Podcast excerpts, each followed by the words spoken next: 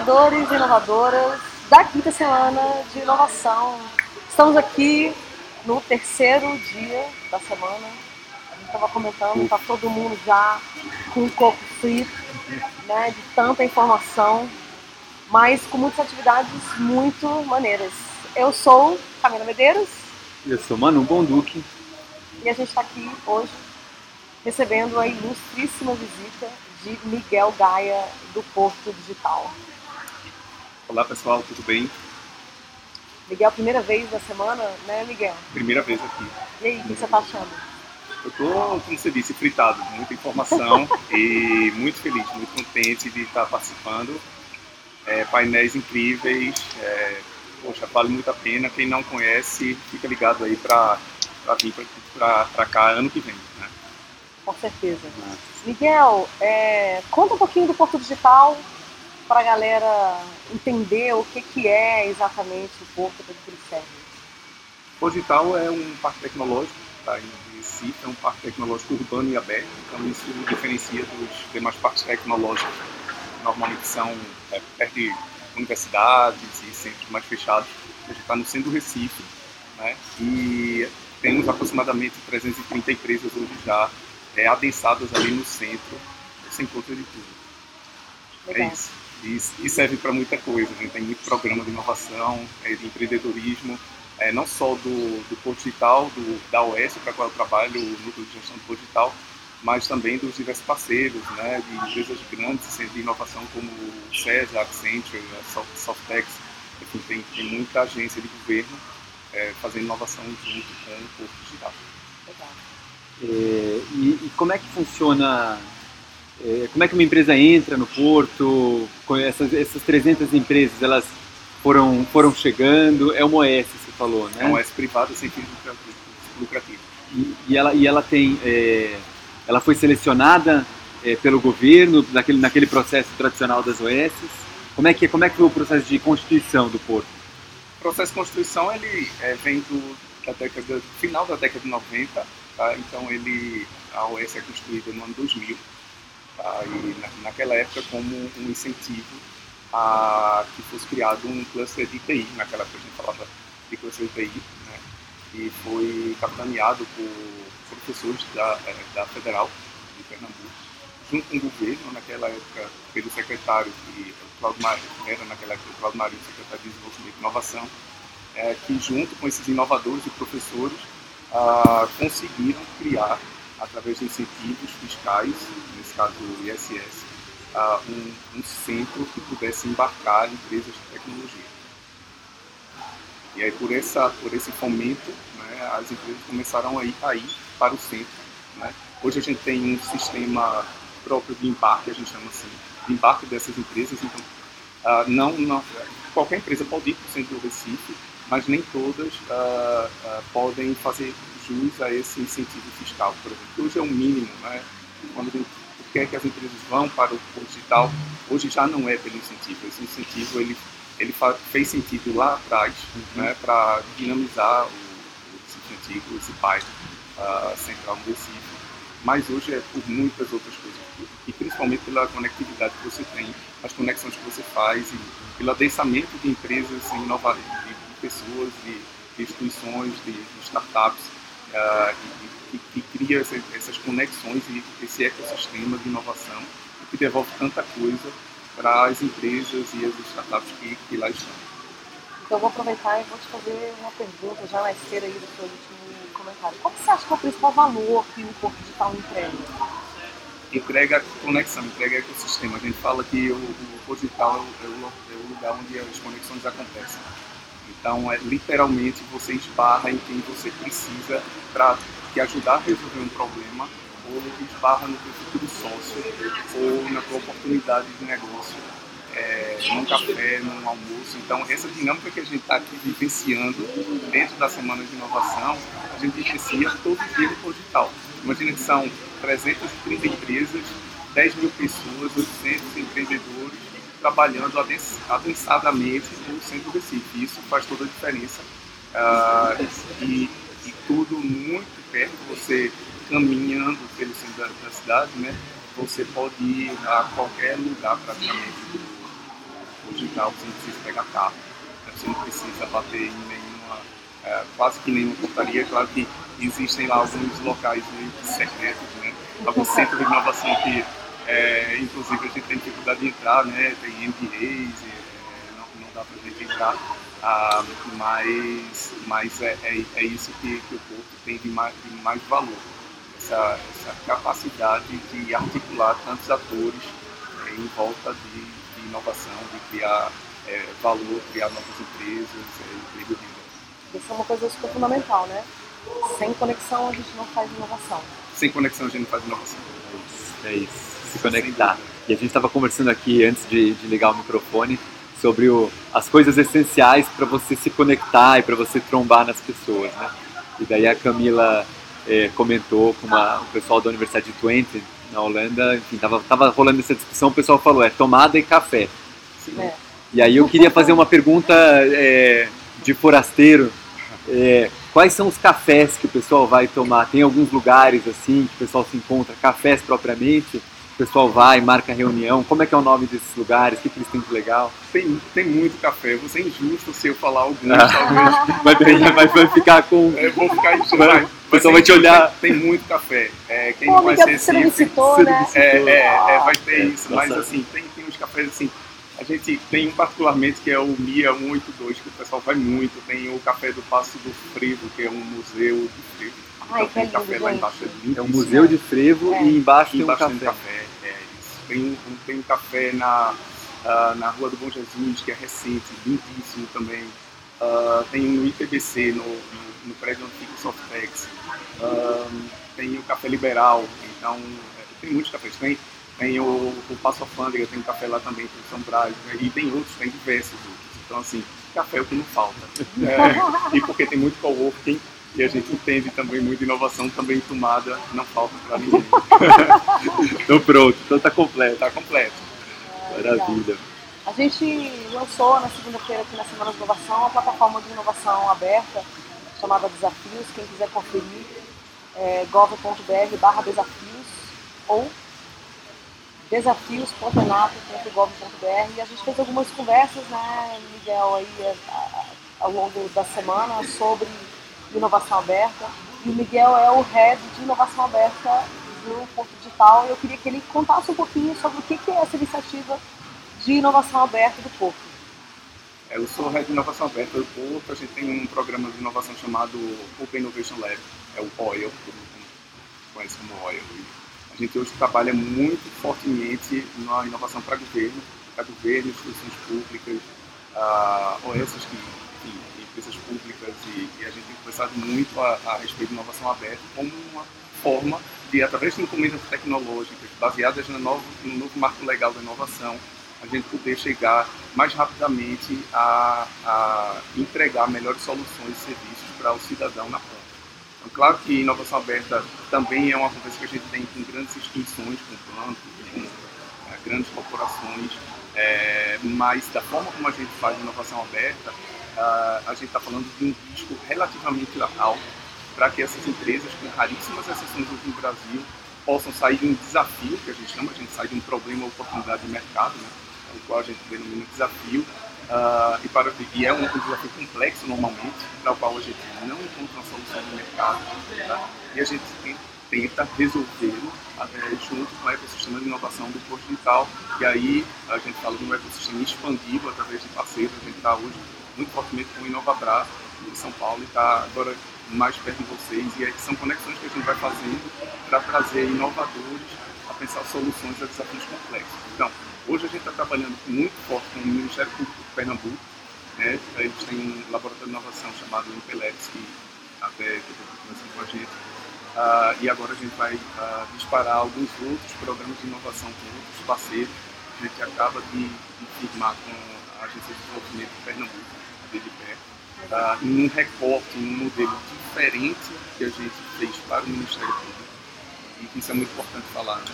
É, nunca é copiar colar. A gente tem que entender o contexto, a gente tem que entender é, e desenhar junto. Né? Isso é uma coisa importante. Né? Desenhar junto com o cliente, junto com a instituição, qual é a, a melhor maneira de começar. E, evidentemente, entendendo que é uma é uma coisa orgânica, você vai construir organicamente, você vai implementar, você vai testar, dessa forma vai evoluir, vai amadurecer, e é um processo de aprendizagem como qualquer outro. É, tentando explorar um pouquinho mais esse processo né, de uma instituição pública que tem um desafio complexo é, e que lança, um, lança, é, lança esse desafio é, por meio do OIL. Né? É, a gente eu vejo muito dentro do governo uma situação que é assim: as pessoas têm muito pouco tempo para parar é, e resolver uma situação. As situações, quando elas chegam num ponto de decisão, parece que elas têm que ser resolvidas para dali a um mês, né? É, e é muito difícil você vai conseguir olhar para um problema com toda a complexidade dele, pensar numa solução e dar um prazo de dois anos para aquilo ali começar a andar, começar a ser desenvolvido, etc. E no entanto, é, para você, primeiro, entender qual é o problema de verdade. Segundo, entender se existe uma solução no mercado disponível para aquele problema, pensando em problemas que têm soluções no mercado, né? ou soluções de mercado. Assim, né? É, e se sim você começar esse processo de contratação, se não você começar um processo de desafio. Eu imagino que deva ter algum tipo de diálogo é, para acalmar os ânimos e falar tudo bem, vamos fazer, mas é um processo longo, é um processo como é que é essa entrada dos parceiros? Como é que vocês estão pensando isso? Como é que está acontecendo a entrada do parceiro e o tempo até que isso se desenrole em um projeto, em um desafio? Cada parceiro tem uma cultura. Né? Tá a gente está falando de pessoas, finalmente, né? não só fora do governo, como dentro a gente está falando de pessoas é, e a gente tem que olhar para as pessoas. Então, é, a primeira coisa é, é trabalhar a forma de pensar e, e, trabalhar principalmente a forma de fazer e como fazer as coisas. É, realmente a gente está passando por uma transformação digital, não está somente nas empresas privadas, está no governo também. Isso muda a cultura dentro. E como muda a cultura é, poxa, como é que a gente faz uh, de uma outra forma, de uma outra maneira e, e, e, fazer isso é trazer novas pessoas, novas vozes, é dar abertura que outras pessoas possam participar do processo. E é um processo, sim, como você está dizendo, lento não quer dizer que a gente não possa resolver problemas mais rapidamente, inclusive, do que, por exemplo, fazer uma contratação por uma licitação, muitas vezes que não dá, é, que não, que não dá no resultado que a gente espera. Então, por exemplo, no caso do, OIL, né, do Innovation Lab do Ministério Público, a gente começou a trabalhar com eles em setembro de 2018 e em dezembro a gente já tinha é, entregue quatro MVPs. Uh, ah, todos eles foram implementados, testados e hoje já dois deles já estão no mercado. Eles já estão implementados em todo o estado de Pernambuco. Os promotores e procuradores estão usando esses, esses produtos, né? E agora a gente está começando o segundo ciclo. Então, tá, segundo ciclo de inovação. Né? Aí a gente vai para mais 4, 5 meses. Então, assim, não é um, um projeto de super longo prazo. Né? E aí, nesse decorrer, enquanto você está articulando esses atores, esses atores vêm para junto de você você está contaminando, como a gente estava conversando lá na, naquele painel que participou hoje, a gente está contaminando a que outras pessoas possam ser mordidas pelo bichinho da inovação e aí possa também ser, uh, digamos assim, um articulador e fazer esse boca a boca sadio, né? De olha, alguma coisa diferente está acontecendo aqui dentro. Né? E a gente tem escutado muito pessoas que participam desse ciclo de inovação, participam de dinâmicas de capacitação e formação, que é isso que a gente está falando, pegar o microfone e, dado momento, dizer assim: olha, eu estou nessa exposição há 20, 25 anos e eu nunca estive aqui nesse palco e eu nunca tive a oportunidade de falar. Assim, é dar a oportunidade de falar para que a gente possa ah, identificar melhores perguntas com outras perspectivas, outros olhares e poder efetivamente fazer essas conexões. É, inovar é conectar pontos, conectar desculpa, conhecimentos né, diferentes ao teu é, para é, ter uma resposta melhor, né, mais eficaz a um, a um desafio uh, institucional que você, que você tem. Então, é isso que a gente tenta fazer, a gente conecta pessoas e olhares e tenta se apaixonar por perguntas, melhores perguntas. Se apaixonar por perguntas Legal. e não pelas respostas, né? Bacana. E não pelas respostas. Né? A gente, e isso no mundo de startup é muito comum, né? porque as startups morrem, tem N outras coisas, né? a gente fala em empreendedorismo é, o, o, mais comum é que você sai de, um, de uma ideia, né? É que você tem uma ideia e você acha que aquela ideia ali vai ser uma ideia matadora, você vai ficar bilionário da noite pro dia. Não é bem assim. Quem tem a ideia se apaixona pela ideia e esquece o desafio, né? esquece qual é realmente o problema. É um problema relevante que você está resolvendo. Então, quando você vai para o terreno da problemática, do, do problema, do entendimento daquele contexto, você tem que necessariamente fazer perguntas sobre aquilo, porque senão você não vai aprender. Uma coisa é, interessante que apareceu aqui em algumas discussões sobre inovação aberta é, é assim, o resultado né, do processo de inovação aberta. Hoje de tarde a gente teve uma palestra da, da Kian, que é a pessoa responsável pelo programa de inovação aberta da Dinamarca, e a gente conversou um pouco um pouco sobre isso e eu perguntei para ela uma coisa que eu queria perguntar para você. Né? É, os processos de inovação aberta podem produzir muitos resultados, né? podem produzir novos negócios, novas tecnologias, mas um resultado esperado, um resultado desejado também do processo de inovação aberta também é o aumento da, da, da mobilização em torno de alguns temas e também, obviamente, o aumento da mobilização em torno do tema, do tema de, de inovação em si. É, eu acho que o, o projeto, o, programa de inovação aberta da, do Portugal tem uma característica muito particular. Eu acho que tem muito a ver com a missão do Porto, que é fomentar o ecossistema de inovação. É, eu queria que você falasse um pouquinho sobre isso, né? É, se vocês enxergam, o que, que vocês enxergam como principal valor do programa de inovação aberta do Porto? Olha, eu posso, poderia falar de várias coisas. Né? Claro, do empreendedorismo e, e, criar novos, novos negócios é realmente um, um objetivo assim, bem forte para a gente. E está alinhado né, completamente com a legislação. Quando a gente fala do marco legal de inovação, é, ele obedece inclusive a uma emenda constitucional de 95 ah, que mudou, né, é, inclusive, política de Estado do, do, do Brasil. Né? O gestor público hoje tem dever, o dever não é que ele possa fazer, ele tem o dever de é, fomentar a inovação, né? políticas de, de, implementação de inovação, de ciência, tecnologia e inovação, né? como está na lei. Então, a partir daí, a gente teve a, a lei de, de 2016, né? É, que foi complementada pela pelo regulamento de 2018. E aí a gente tem esse arcabouço legal, que é o novo marco, marco legal da inovação, é, e que está alinhado com essa política do Digital, né, e também desses parceiros, desses órgãos governamentais, que tem, como eu disse, o dever de, de investir que a gente possa criar emprego, renda, é, através de tecnologia, através de inovação, que isso é um, é um ativo de Estado, é um ativo de país. Né? Não pode estar competindo países que estão muito mais à frente da gente, que inovam muito mais rápido que a gente, né? É, que tem muito mais recursos que a gente, se a gente está ainda na, naquela mentalidade de que não, a gente não pode fazer. A gente não só pode como deve. E aí, respondendo a tua pergunta, o corpo ele se, ele se coloca como um, um, um grande integrador desses atores e funções e um facilitador para que essas políticas públicas elas possam ser implementadas. Legal. Muito bom. É, uma pergunta um pouco mais é, específica sobre como é que é o modelo de negócios, vamos dizer assim, entre empresas, é, Porto e MP, por exemplo, uhum. né? É, quem ganha o que aí nessa no bolo? Como é que é distribuído? Quem faz o que? Olha, é muito bacana a pergunta. No caso do Ministério Público, né, que é o caso mais é, assim, mais maduro, né?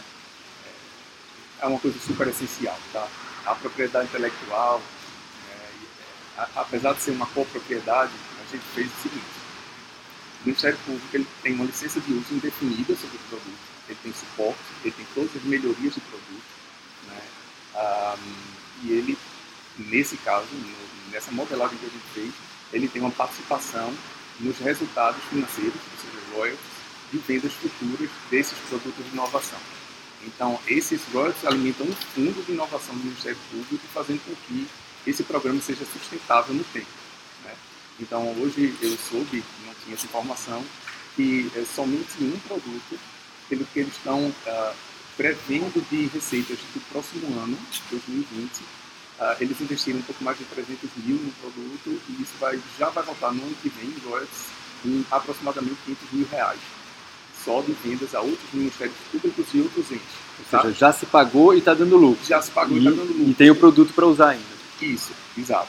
E aí a startup, a nova empresa, ela tem é, a prerrogativa como detentora da, do, da propriedade intelectual de fazer toda a comercialização, né, etc, etc. Então, uma coisa, se essa empresa é, é, falir ou não quiser continuar, qualquer coisa que aconteça, esse código ele vem, ele volta legado para o Ministério Público, ele pode usar o código. Então, a gente teve muito, muita cautela, cuidado, isso foi pensado por várias pessoas no, no processo para que realmente a gente tivesse pô, qual é a, vamos fazer uma gestão de risco aqui, porque, o que é que pode dar errado, né, para que o, o, cliente, nesse caso o Ministério Público, tenha a melhor forma para que ele, e para a startup, melhor dos mundos, ela pode é, realmente é, é, ter todos os, os lucros né, de, da, é, dessa comercialização desse, desse novo produto. Porque se não for assim, ah, não adianta, nesse modelo que a gente criou, não adianta você fazer inovação aberta, chamar startups e dizer, olha, essa propriedade intelectual é minha, eu vou dar quem quiser.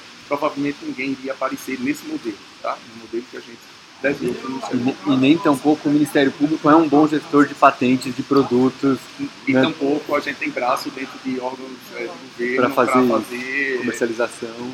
Não só comercialização, mas a manutenção de códigos, códigos que é, é, usam normalmente frameworks e tecnologias que você não domina né, e que estão em, em, constante evolução, né, então, sei lá, faz pouquíssimo tempo que aí, todo mundo falava de, sei lá, para coisas de, de, de é, mobile, falava-se muito de, de Ionic, depois já, hoje é React Native, agora está tá se falando de, de Flutter, por exemplo, né, que a Nubank usa. Então, assim, são frameworks de, de, de programação que muda constantemente e eu estou falando somente da, da, da coisa do, do, do de aplicativo celular. Se você, se você é, é, é, fala de, de, todas as outras coisas, de IoT, e inteligência artificial, e machine learning, data, e sei lá, aí ninguém vai conseguir né, dar conta de tantos, e eles todos têm quatro produtos. Imagina que a gente termine aí todos os ciclos entregando aí entre 10 e 15 produtos para eles, como é que eles fariam para dar conta de tanta manutenção assim? Inclusive, dizer, faz parte da, da lógica do, da, da inovação aberta a gente ser, conseguir incorporar conhecimentos que a gente tem na instituição. Quer dizer, não, realmente não faz nenhum sentido a gente imaginar que na, na, na incorporação da solução eu vou vou me apropriar completamente dessa tecnologia que é nova, que eu fiz um processo de inovação aberta de que eu não tinha aquele recurso disponível dentro da minha instituição, né? Exato. E é, exatamente, é, é, é, um risco tecnológico, é uma imprevisibilidade do resultado, e por você não saber qual é o resultado, né, qual é a melhor solução para aquela encomenda tecnológica, você não pode nem desenhar qual é a, qual é a, a tecnologia que você vai é utilizar. Então não faz sentido, né? Não faz sentido. Assim... E assim, tem muita coisa interessante saindo nesse segundo ciclo.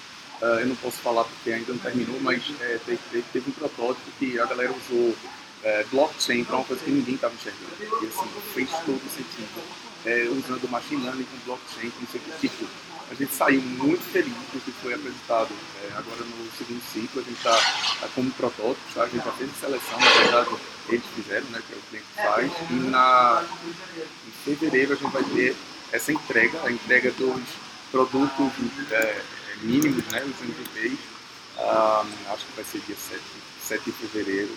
É, fiquem ligados aí quem quiser ir a Recife, porque eu acho que vai ser até aberto ao público, quem quiser participar e, e ir lá olhar. Já sei que é, é três semanas antes do carnaval, então é excelente oportunidade para curtir as prévias. As prévias são melhores do que o carnaval, ninguém sabe disso. Não contei para ninguém. Confirme. Maravilha. Bom, estamos também já, não sei se vocês estão ouvindo, certamente vocês estão ouvindo os barulhos todos aqui ao redor. Estamos Viemos mais para o meio da semana ainda, estamos aqui é. no maravilhoso Pátio das Jabuticabeiras. É, e acho que a gente já pode ir encerrando antes, a gente vai fazer aquele tradicional momento livro, disco, filme, podcast? Eu acho que a gente pode, é, Miguel, primeira vez da semana, né, perguntar para ele assim, highlights da semana você viu até agora, assim, que foi super legal, na sua opinião? Caramba, muita coisa. Eu gostei muito de. de da, do, acho que é o Dan, você? Dan, Dan Ariely. Dan Ariely, eu achei excelente assim, a participação dele, poxa, muito profunda, assim, porque acho que o que ele fala, fala realmente fez muito sentido para mim. Gostei muito das, das mesas, é, a, a, mesa sobre laboratório de inovação estava lá, é, anotei muita coisa, aprendi muita coisa. Eu acho que a gente tem que conectar esses laboratórios. É um, é um desafio grande, porque com as coisas do dia a dia da gente, a gente não consegue, né, mas a gente tem que sim colocar como prioridade e se falar, tem, sei lá, a gente tem o grupo de WhatsApp, mas sei lá, é gestão do conhecimento, o que está dando certo, o que está dando errado. É, é, porque se a gente não integrar os laboratórios e não começar a integrar quem, quem pode envolver, fazer a diferença, a gente vai estar tá aí sempre é, atrasado né, em, em, de competitividade, de inovação. Né, é, falando isso, é, sem medo de errar, a gente tem que fazer isso. É urgente fazer. Então, para mim, gostei muito desses dois pontos de, entender mais o laboratório de inovação e, e, principalmente ter essa visão de futuro, né? Ele está preocupado com o que, é que a gente está fazendo com a tecnologia, né? O que é que a gente está fazendo é, é, do ponto de vista de, controlar as pessoas, inclusive, assim, é, é, são, são, são coisas mais filosóficas é, em cima da tecnologia que a gente tem que começar a se perguntar, porque senão a gente vai virar, talvez, refém de muita coisa, né? de, como é que dados vão estar aí entendendo melhor, inclusive, a nós mesmos, né? É, e, e, nos controlando de alguma maneira. Então, assim, qual é o futuro que a gente quer ter? Como é que, que, que uso a gente quer fazer é, dessas tecnologias para criar uma realidade que a gente possa se encontrar como humanidade. Senão vai, vai, ficar, vai ficar difícil. Isso, isso é, é uma preocupação que eu tenho visto em, em grandes líderes. E eu gostei muito das coisas que ele falou né, no, no, no Legal. Muito bom. E você, Manu? Bom, eu hoje consegui finalmente é, parar um pouquinho para assistir a semana, né? Assim, assistir os, os, painéis da manhã e participar aqui da mesa de laboratório. É, eu vou puxar totalmente a sardinha para o meu lado e vou falar que eu gostei da mesa de laboratórios, que foi onde eu participei. Vale isso, gente? Vale isso. Vale, vale. Foi muito bom, eu tava lá acho que foi bom e acho que foi uma. A gente está construindo uma coisa que é, é, é, difícil e é, e é importante, que é uh, como é que a gente vai construindo um conhecimento é, um pouco conceitual do que, que a gente está fazendo, quem que a gente é. Foi uma conexão que começou no, na Semana de Inovação do ano passado ah, a gente falou assim, ah, vamos fazer uma, uma, mesa de laboratório de inovação? Vamos. Fizemos um bate-papo interno, uma oficina. Foi uma oficina, foi muito legal, né? Também. Daí continuamos essa oficina este ano no Encontro de Inovação em Governo de São Paulo, que o pessoal chamou laboratórios da América Latina.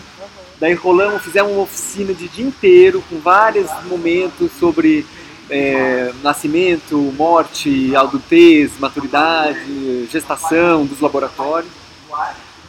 E aí resolvemos que íamos trazer isso para um modelo um pouco mais expositivo de painel.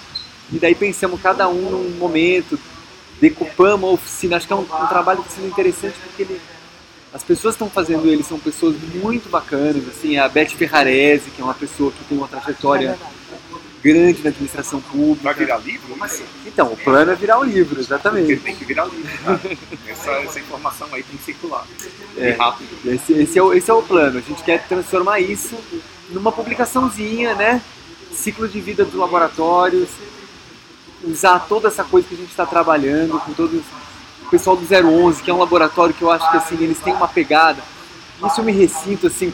Você tem uma coisa que eu tenho inveja do pessoal que está ali, é que o pessoal que está na cidade, né? Na é. ponta ali, tipo no centro de Recife, no centro de São Paulo, no centro de BH, vivendo. É, e a gente aqui, além de estar em Brasília, que é uma cidade que ela tem um urbanismo específico, ela não tem prefeitura e ela é jovem, ultra jovem. E além de tudo, ela tá, a gente está no governo federal em Brasília. É. Se a gente faz o governo federal no Rio de Janeiro, lá em 1950, né, era um pouco diferente, mas a gente está no governo federal em Brasília. Então, assim, é, eu acho que o, o 011 ele traz uma coisa muito legal, que assim, eles estão enraizados no, no pepino que é uma prefeitura, né? A prefeitura é... Então, enfim, para mim está sendo super rico participar. A Isa também, Brandelise, que é uma, uma pessoa é, do design, que foi do Mind Lab. Então, assim, me preparar, parar no meio da semana de inovação e ir para a mesa Pra mim foi muito bom. Eu, no meio da mesa começou a me dar tilt na cabeça, de dor de cabeça, porque eu tava no modo produção e eu tive que parar e o modo reflexão. Chegou no meio ali, comecei a dar tilt. Mas valeu muito a pena, eu gostei muito. Isso pra mim foi o meu momento mais legal do dia de hoje, foi esse. Que legal. E você? Eu, eu acho que uma das coisas mais legais que eu vi hoje foi o Yossi Sassi no, no painel lá no auditório. Eu acho que é, foi muito legal. Inclusive já fazendo um link com a conversa do Dona Ariel, né? Dona Ariel fazendo essa discussão sobre qual é o futuro que a gente quer, né? Como que a gente quer usar as tecnologias. O, o, o Sassi trouxe questões de cibersegurança, né? Desconstruiu uma série de mitos sobre segurança na internet. É, e aí eu acho que, acho que é, uma, é uma outra reflexão que é super importante, super importante a gente fazer, que eu gostei muito. Sem contar que né, é, teremos o grande privilégio de vê-lo tocando guitarra aqui no palco é, Santos Dumont daqui a pouco. No, facetado, né? Muito facetado. Muito facetado. Assim, ó, pessoa pergunta assim, a gente está na dúvida, você é um hacker que, que é guitarrista ou um guitarrista que é hacker? Ele falou, oh, depende da hora do dia, né? É. eu peguei, eu tava, encontrei com ele na fila legal, aqui e perguntei para ele, assim, ele com açaí na mão ali na fila para pegar mais um. Uhum. E aí eu falei assim, mas e aí, como é que foi? Você primeiro virou é um cara do, do, do computador, da informática, do um hacker, ou você virou um músico? Como é que foi essa trajetória? Ele falou assim, olha, quando eu tinha uns 14 anos, mais ou menos, eu ganhei uma guitarra e um computador. E aí eu fiquei muito bom nas duas coisas. As duas cara, coisas aconteceram ao mesmo tempo. Para quem, que pra quem não, não, não, sabe, não conhece a figura, ele é o. A gente apresentou ele ontem no, aqui no, no podcast. Ele é uh, um, um, cara que dá é, consultoria internacional para exércitos na área de cibersegurança, né, entende tudo, é um hacker ético, né, como ele próprio se, se intitula e é um super guitarrista, inventou seu próprio instrumento, foi indicado ao Grêmio, enfim, é um cara que tem essas duas coisas. E ele ganhou uma guitarra e um computador quando tinha 14 anos. O pior é que esse Bobel também ganhou uma guitarra e um computador quando tinha 14 anos e não deu certo. Não, não, você não, né? não virou e eu se sabe. Eu não ganhei um computador, mentira. A guitarra eu ganhei. Mas tudo bem. Mas é, isso pra mim foi um grande momento. Hoje foi muito, foi muito legal. Eu acompanhei um pouco e assim. É realmente, assim, ele, ele quis transmitir essa questão da ética, né? Sim. Da segurança, como hacker ético e tal, mas dá medo. Dá medo. É, é, foi isso, assim, também eu assisti. Não sei assim, se vocês tiveram essa. É, eu fiquei depois, hum, caramba, né? Vou, vou botar a dupla verificação aqui. Agora, eu também fiquei nisso. positivos Você agora. já tem aquele aquela coisinha assim na câmera pra tapar? Não, não tenho, olha aqui como é que tá. Eu ah, então, é a primeira coisa, eu acho. Tá Você já tá aprendido, na verdade. Pois é, a primeira coisa que eu vou fazer, então. É, a segunda coisa é trocar o celular pelo, pelo orelhão, e não tem câmera. Passar o recado pro, Passar o recado. Pro, pro escrito, né? É, mas cara, eu acho que é, é uma coisa, a gente. É um, é um, um letramento, né? Sim. Você se letrar em privacidade, você se letrar em programação, você se letrar é, em, em, como é que você se expõe né, na rede, enfim, acho que é uma coisa, são aprendizados né, que a gente a gente tem que ter. Então isso, né? a gente tá, tem que aprender a aprender novamente, assim, é. tá reaprendendo ultimamente, assim, tá muito, eu, eu sou um pouco mais antigo, é, quando eu olho para as pessoas do corpo, né, quando estavam andando por ali, uma meninada e tal, para muita coisa, assim, é, é para mim já é muito grego, assim, que eles falam, é, assim, a gente tem que pelo menos saber minimamente, né, para se inserir, conversar, saber dos riscos, saber das oportunidades, é, é poder dialogar com, com, os filhos da gente, com os amigos da gente, é, até para ter essas decisões de, negócio mesmo, de, de, de desenhos, de, de, novas soluções, de tecnologia, saber o impacto disso e realmente assim, é, ser ator, né? ser, a, gente, a gente, todos nós somos atores e temos que ser protagonistas né, nessa construção. Porque se a gente não constrói como a gente quer que seja, seja usado uma tecnologia, se a gente não se envolve, quem vai decidir isso não seremos nós. E essa decisão pode estar é, é, completamente enviesada com os nossos valores.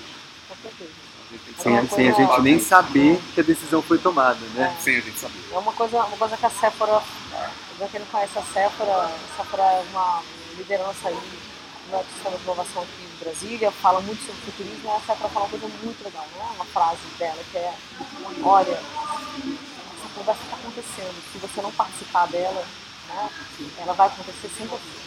Então é super importante a gente de fato né, buscar, buscar a informação, participar, né, se alfabetizar digitalmente, para a gente conseguir se, se, tomar, participar do processo, dos processos de decisão. Né? É isso aí. Muito pra bom. acabar. Essa pra acabar. pra acabar.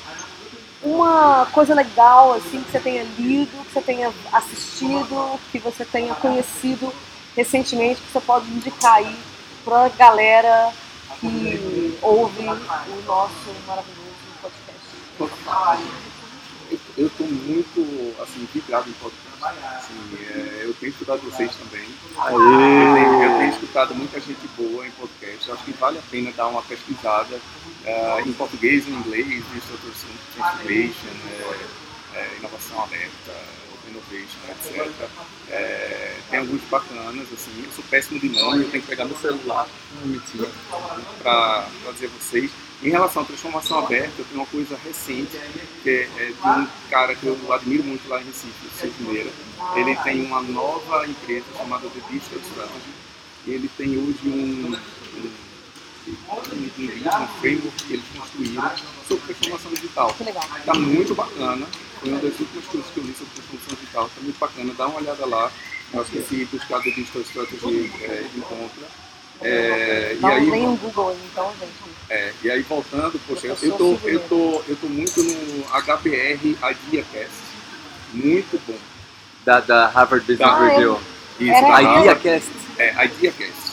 Eu, eu tô soletrando do jeito que é. É HBR IdeaCast. É excelente, maravilhoso. Pode ir lá. Eu gosto muito, gosto muito de de liderança, coisas sobre liderança. Eu vou muito para o Tony Robbins. Eu acho ele sensacional como, liderança. Vejo muito. É, acho que esses são os dois que eu vejo mais, né? Então, se vocês começarem por esses aí, já vai ter alguma coisa muito boa em podcast. Tá? Legal. É isso aí. Maravilha. Cultura Podcast. Cultura. Aqui no nosso Inovatório. Então, em Brasília, Em Brasília, 19 horas. 19 horas. Em Brasília, É a hora 19 horas, hora da gente encerrar o expediente e ir pro Ibov Nights. do Inovatório. Hoje recebemos aqui Miguel Gaia, do Porto Digital. Agradeço a vocês, agora que vem o melhor momento. É isso? É isso. Lembrando sempre que o InovaPod é produzido por mim, Mano Monduque, Por mim, Camila Medeiros. e com trabalhos técnicos e edição de Luiz Garavella. Falou, ah, vamos fazer, vamos fazer igual a gente fez ontem. Vamos fazer a vinhetinha. Vinhetinha no final. Vinhetinha no final. Um, dois, três e.